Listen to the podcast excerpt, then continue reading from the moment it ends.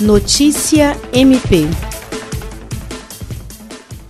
O Ministério Público do Estado do Acre encaminhou na última terça-feira, 28 de abril, um ofício destinado à Secretaria Estadual de Segurança Pública e Polícia Civil solicitando a adoção de medidas visando a resolutividade e celeridade dos casos referentes à violência doméstica contra a mulher. O documento, assinado pela Procuradora de Justiça Patrícia de Amorim Rego e pelas promotoras de Justiça Dulce Helena de Freitas Franco e Diana Soraya Tabalipa, propõe ações conjuntas alinhadas com a Rede de Proteção à Mulher em reunião por videoconferência realizada no dia 20 27 de abril, com o propósito de combater os casos de violência doméstica diante do cenário de distanciamento social pela pandemia do coronavírus. Como consequência do isolamento social, adotado como forma de reduzir a intensidade de infecções pelo Covid-19, houve um agravamento de situações de violência doméstica contra as mulheres e os riscos podem ser maiores em razão da dificuldade encontrada pelas vítimas para denunciar as violências e requerer medidas cabíveis. Jean Oliveira, para a Agência de Notícias do Ministério Público do Estado do Acre.